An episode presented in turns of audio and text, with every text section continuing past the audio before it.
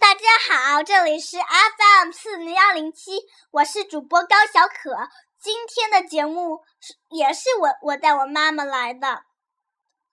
这是我今天要读的书，叫做《The Grouchy Ladybug》，是一本获奖的英语书，希望你们喜欢。希望你们喜欢这一本书。It was night, and some fireflies danced around the moon. At five o'clock in the morning, the sun came up. A friendly ladybug flew in from the left. It saw a leaf with many aphids on it and decided to have them for breakfast.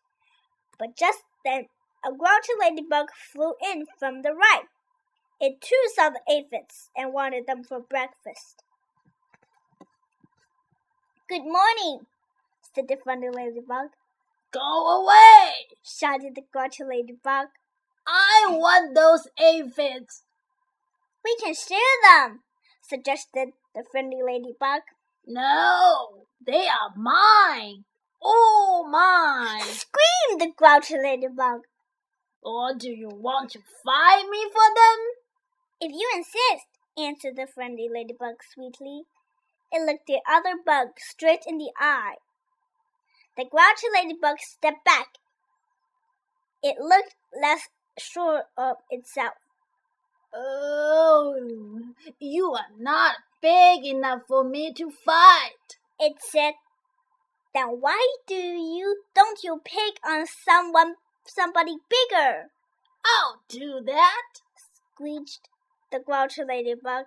I'll show you. It puffed itself up and flew off.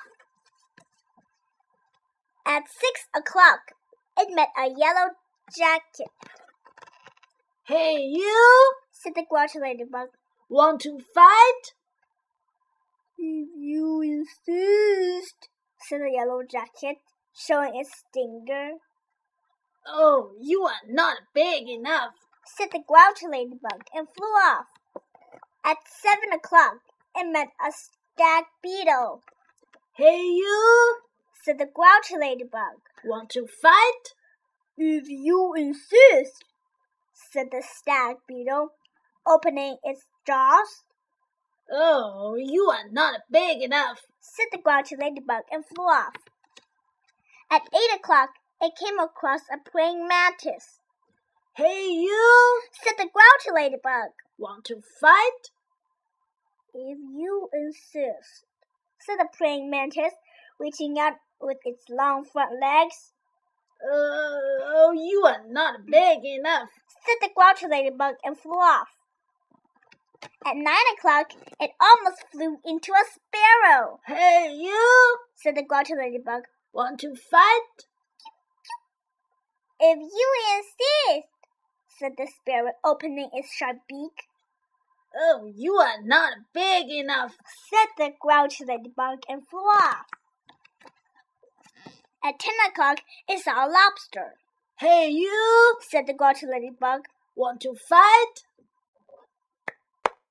If you insist, said the lobster, scratching its claw, stretching its claws. Oh, you are not big enough, said the grouchy ladybug and flew off. At eleven o'clock, it bumped into a skunk. Hey, you, said the grouchy ladybug. Want to fight? If you insist, said the skunk, starting to lift its tail. Oh, you are not big enough, said the grouchy ladybug and flew off. At twelve noon, it spotted a boa, boa constrictor. Hey, you, said the grouchy ladybug. Want to fight? If you insist, said the snake. Right after lunch. Uh, uh, oh, you are not big enough, said the grouchy ladybug and flew off. At one o'clock, it happened upon a hyena. Hey, you, said the grouchy ladybug. Want to fight? If you insist, said the hyena, laughing eagerly and showing its teeth. Oh, you are not big enough, said the grouchy ladybug, and flew off. At two o'clock, it met a gorilla. Hey, you, said the grouchy ladybug. Want to fight? If you insist, said the gorilla, beating its chest. Uh, oh, you are not big enough, said the grouchy ladybug and flew off. At three o'clock, it ran into a rhinoceros. Hey, you, said the grouchy ladybug. Want to fight? If you insist, said the rhinoceros, lowering its horn. Oh, you are not big enough, said the grouchy ladybug and flew off. At four o'clock, it encountered an elephant. Hey, you, said the grouchy ladybug. Want to fight? If you insist, said the elephant, raising its trunk and showing its big tusks. Oh, you are not a big enough, said the grouchy ladybug and flew off. At five o'clock, it met a whale. Hey, you, said the grouchy ladybug. Want to fight? But the whale did not answer at all. You are not big enough anyway, said the grouchy ladybug and flew off. At five fifteen, the grouchy ladybug said to one of the whale's flippers, Hey you, want to fight? But it got no answer, so it flew on.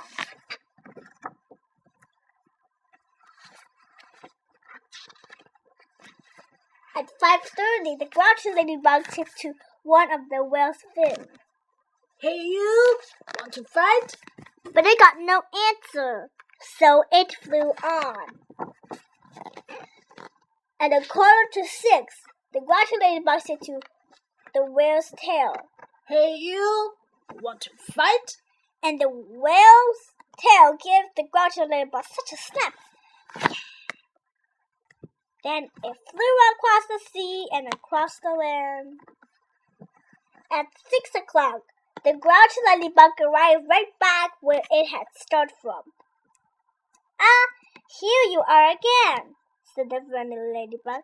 You must be hungry. There are still some aphids left. You can have them for dinner.